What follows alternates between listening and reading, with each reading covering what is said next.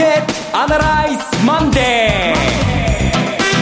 ー。皆さんこんにちは。松尾英里子です。マーケットアナライズマンデーをお送りします。パーソナリティは金融ストラテジストの岡崎良介さん。岡崎良介です。今日もよろしくお願いします。そして株式アナリストの鈴木一之さんはお電話でのご出演です。鈴木さん。おはようございます。鈴木一之です。どうぞよろしくお願いします。今日もよろしくお願いしますこの番組はテレビ放送局の BS1212 で毎週土曜昼の1時から放送中のマーケットアナライズプラスのラジオ版です。海外マーケット東京株式市場の最新情報具体的な投資戦略など耳寄り情報満載でお届けしてまいります。さあ選挙終わりました、うん。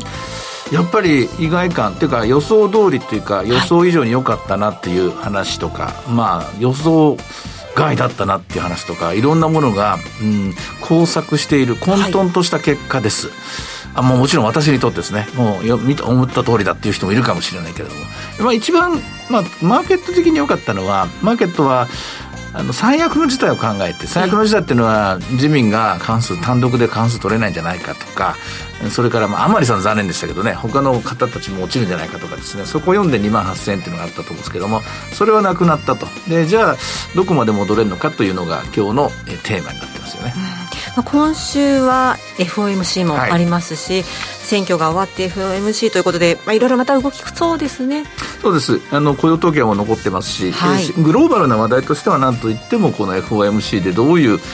決定が下されるのかここにかかってます、はい、ただまあ日本はその前にその前に一つ気になる話が、はい、えー、無事終わったなというところで、うん、えー、ほっと安堵してスタートする11月1日かなと思いますね。はい。では今週どうなっていくのか早速今日も番組を進めていきましょう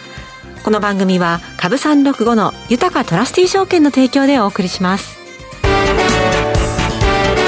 今週のストラテジー。このコーナーでは今週の展望についてお話しいただきます。もうマーケット上がってしまったので、はい、戦略的にも戦術的にもあまり多くを語れなくなってしまいました。はい、あの、ニュースとしては、えー、予想よりも全然良かったぞという話ですね。あとは、えー、不確実性としてこの維新が第3党に入ったということ、これを今後のマーケットでどう考えていかない、どういう立場なのか。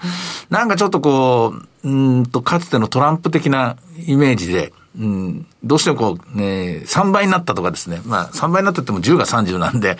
そんなに大きな意味はないんですけれども、えー、一番今回の、まあ、えー、伸び率として高かったのはここなので、でね、今後どういうふうにこのポジションを理解していくかという点は、おそらく様々な方が議論していくと思うんですが、えとにもかくにもこれで補正予算はすんなり通るだろうし、国会運営も、えー、さほど難しくはないと。まあ、野党の方は共闘って一体何だったんだみたいな議論ですね。自問自答に入るところだと思うんですけども、まあ、この結果、マーケットは29,500円。えー、そこまで一気に戻しました。はい。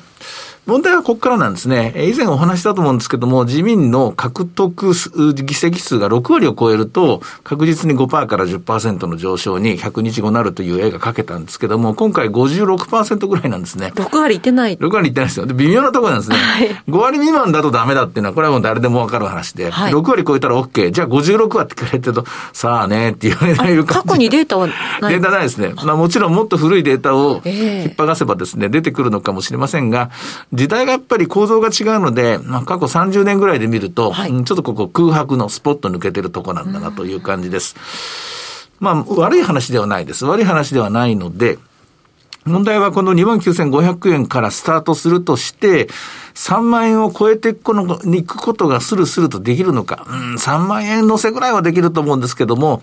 高値をよ、ここからの四半期。まあなんで四半期という前提をつけるかっていうと、大体今決算っていうのは四半期ごとに発表されてますから、今の現状の局面での3ヶ月ぐらいが、まあせいぜい短期、中期の、まあ短期ですかね、予想するときの基本だと思うんですけども、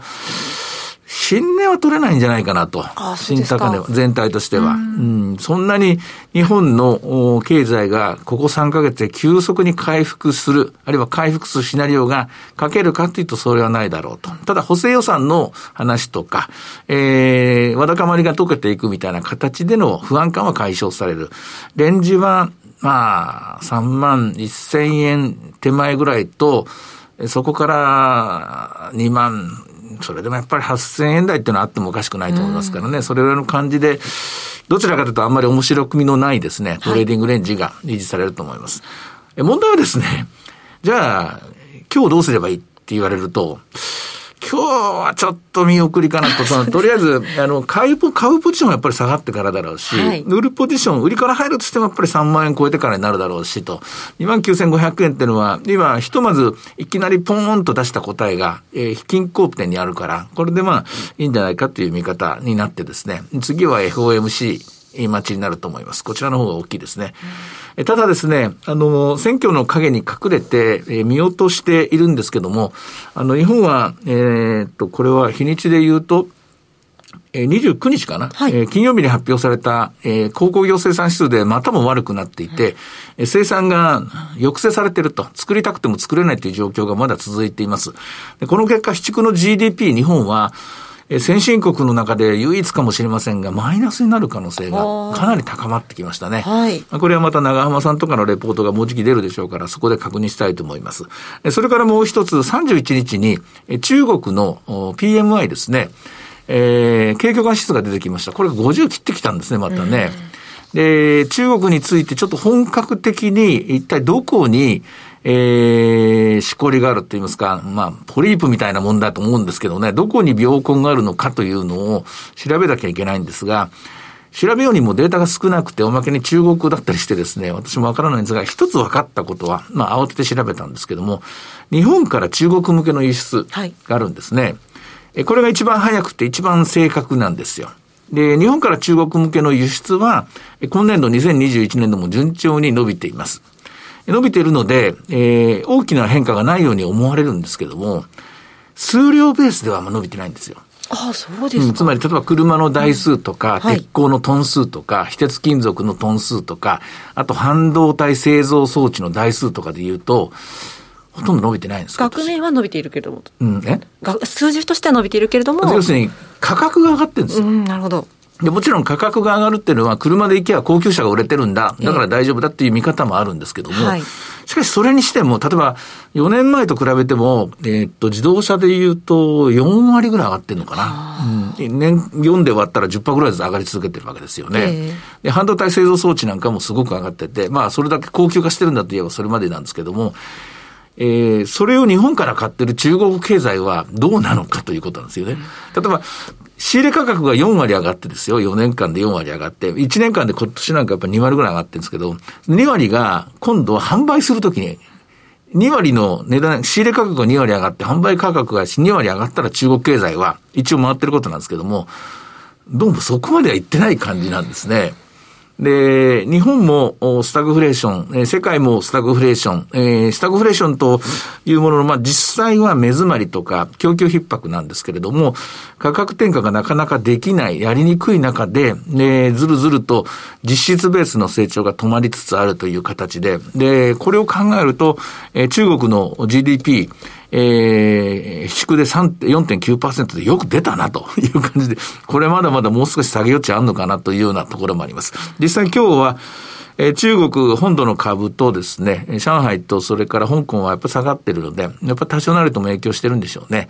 まあ、このあたりのところも、ね、これから、えー、新たに、今週新たに織り込まなきゃいけないテーマになります。まあそういうことを考えていくとですね、先ほど言った通り、あまり大きな上昇を期待せず、えー、冷静に皆さんには、えー、戦略をですね、今まで通り淡々と続けていってもらえるのがいいかなと、そんなふうに思うところですね。FOMC11 月3日ですけれども、まあ、日本その日お休みなんですよね。そうなんですね。そこら辺に関してはどんなふうに備えておいたらいいでしょうか？あの、テーパリングをやるということで、これで問題ないと思うんですね。はい、11月スタートで、で、8ヶ月間ぐらいかけて、えー、終わらせていくという、この絵でいいと思うんですけども。問題はこの FOMC の後、え記者会見か、あるいはステーツメントの中でその利上げについての言及があるかどうかがポイントだと思います。うん、利上げについての言及はもう先進国の中ではもう、えー、カナダもイギリスも語り始めていますし、で、全然利上げの予定ありませんとか、する気もありませんっていうのが、アメリカ、あイー、ユーロ、そして日本なんですけどもね。これについて踏み込むかどうかで全然ガラッと変わってきます。どうガラッと変わってくるかっていうと、利上げっていうのはアメリカ経済にとってみると、確率的には50%ぐらいなんですけども、その後、数年のうちに景気後退が待ってるという最初のシグナルになるんですね。で、アメリカ株に関して言うと、利上げが始まったら、その後数年後にはダウントレンドに入る70%ぐらいの確率ですね。利上げして2割以上の下落がなかったことはないんですよ。ですから、まあ、アノマリ的にも循環的にも、アメリカという国は構造的に金融緩和でもう回してる国ですからね。利上げっていうのはやっぱり、これは本当の意味でのマネーサプライの上昇を防ぐという、止めるという行動になりますから、金融引き締めの最初で、テーパリングは金融引き締めではありませんからね。最初の金融引き締めが始まるっていうのはこれ悪いニュースになる。悪いニュースになると何が起きるかっていうと、30年の金利が下がっちゃうんですね。その30年一番遠い金利が下がる。30年の金利が下がると不思議なことにというか、まあ、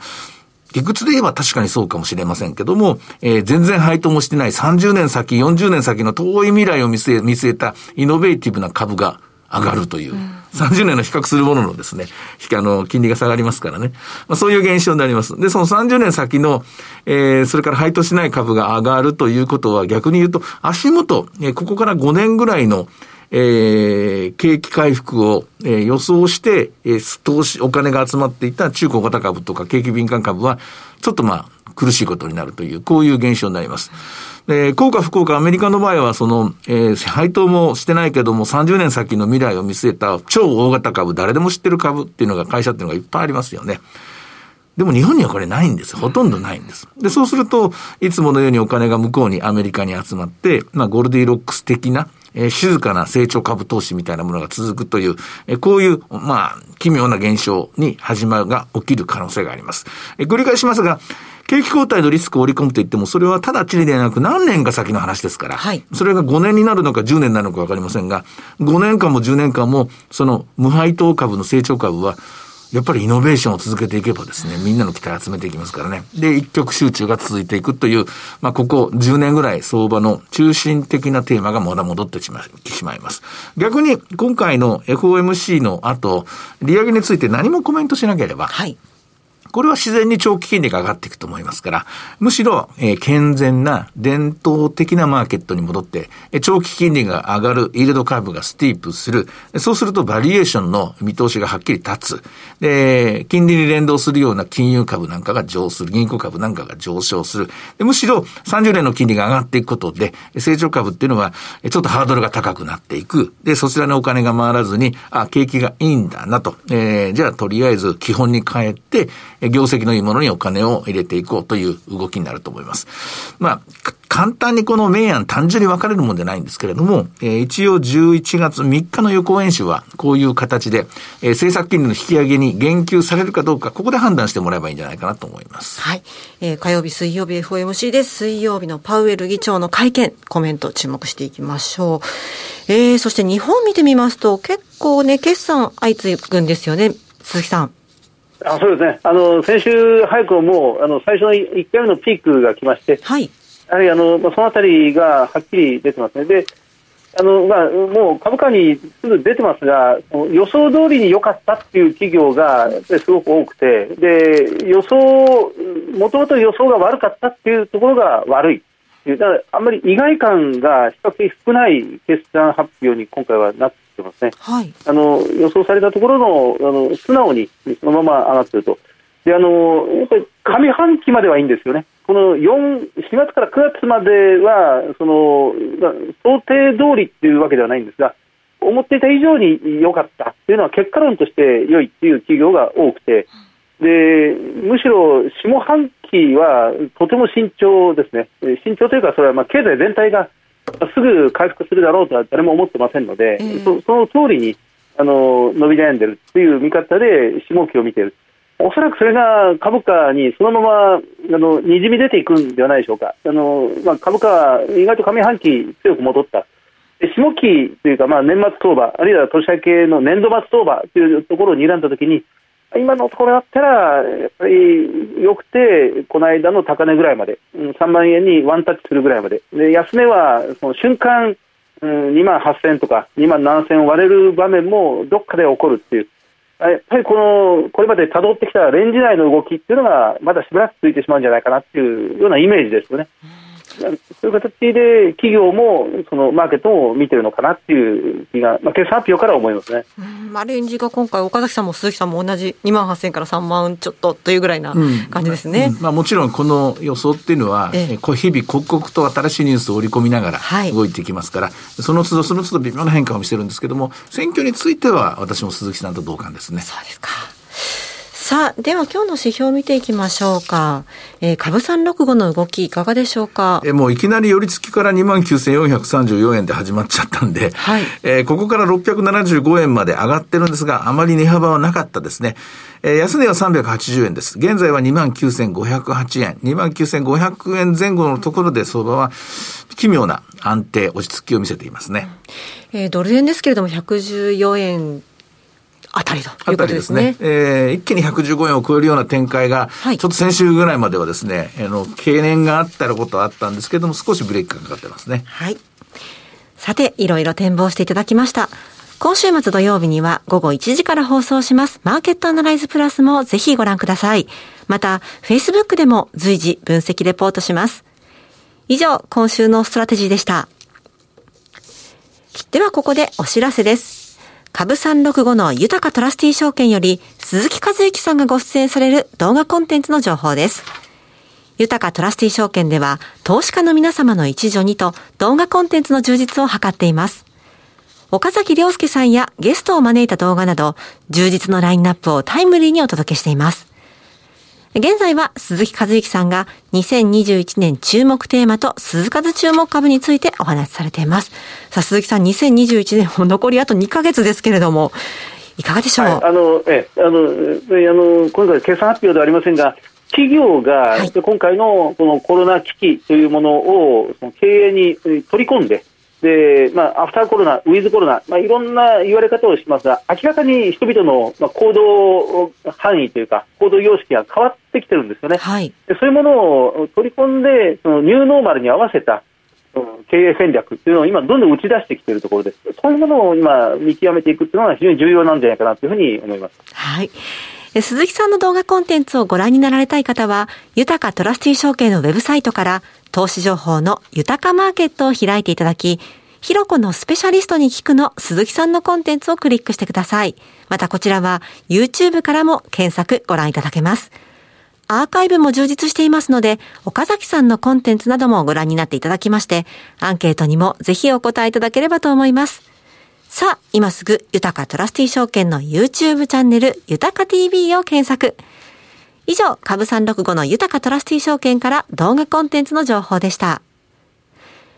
えそしてもう一つ、今度はプレゼントのお知らせです。毎月最終週にご出演いただいています、エミン・イルマズさんの最新著書、米中覇権戦争で加速する世界秩序の再編、日本経済復活への新シナリオを抽選で5名様にプレゼントいたします。この本は、新しい世界はアメリカと中国の激しい覇権争いの舞台になるが、世界の平和と秩序を守るために日本が大きな役割を果たすことになるというエミンさんの考えをしっかりとしたロジックとデータに基づいてわかりやすく解説しています。そして混沌の2021年を地政学から考察し、したたかな投資戦略を導き出しています。このエミンさんの最新著書ご希望の方は、ラジオ日経のマーケットアナライズマンデー番組ウェブサイトからご応募ください。必ず番組の感想をお書きください。締め切りは来週火曜日11月9日です。当選者の発表は商品の発送をもって返させていただきます。以上、お知らせでした。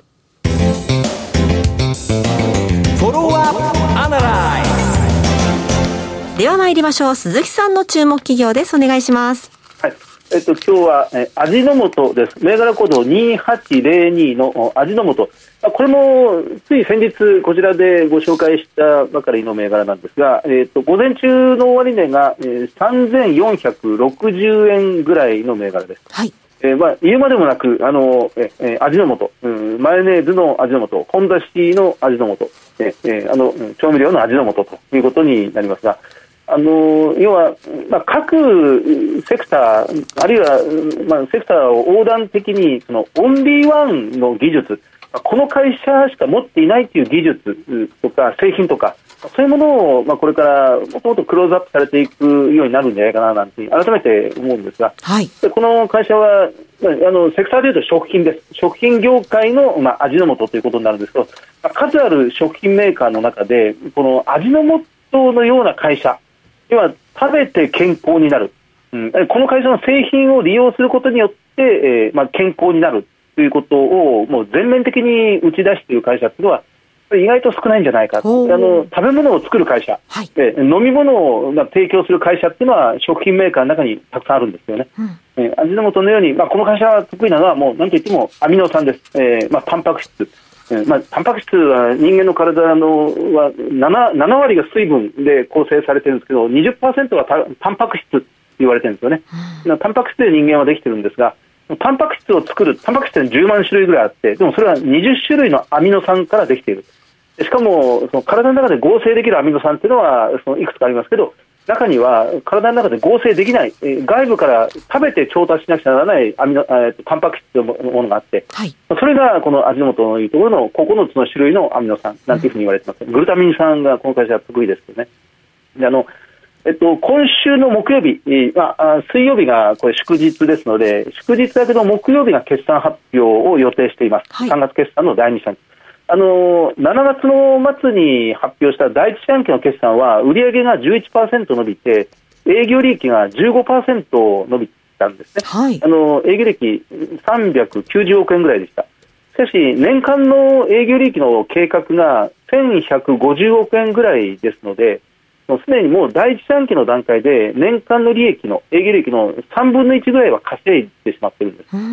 ですから、おそらく味の素もあのこれは第二四半期の決算、まあ、あの事前のことですか、まだ分かりませんが、でもひょっとしたらおそらく安定的に伸びる食品メーカーですので、はい、えー、まあ、通期の見通しを情報修正してくるんじゃないかなというふうに考えられます。あの先日終わったばかりのあの東京オリンピック、もうずいぶん遠い過去のような気がしないでもないんですけど、はい、あの日本オリンピック委員会とこの味の素っていうのは、ずっと提携していて、共同であのトップアスリートに向けて、あの食品と、うん、食物とアミアミノ酸でそのコンディションを整えるという、そういう契約をずっと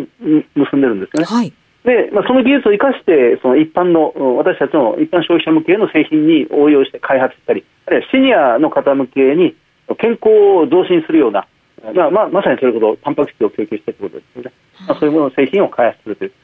そういう私たちの暮らしをよりよく、ね、あの高めてくれるような会社として、えー、これからも注目していきたいなというふうに思います。先週あのテレビの方には、えー、福眼経済塾の渡辺誠二さんお越しくださいました。今ちょっといろいろ銘柄選ぶの大変な時期なんだよねというお話でしたけれども、こういった身近なところから探していくのも良さそうですね。そうですね。はい。あの、本当にあの、製品を本出し、クックル、スーパーでぜひ手に取ってみてください。セルスマンみたいですね。はい。今日ご紹介しましたのは、2802の味の素でした。さて、マーケットアナライズマンデーはそろそろお別れの時間です。今週はいろいろありそうですね、まだまだ。11月入りましたからね。はい。えー、2021年もあと残すところ2か月ですね。はい。いろいろプランを練り直して、また頑張っていきましょう。はい、ここまでのお話は、岡崎亮介と、追加税とそして松尾恵理子でお送りしました。それでは今日はこの辺で失礼いたします。さようなら。さようなら。この番組は株三六五の豊かトラスティ証券の提供でお送りしました。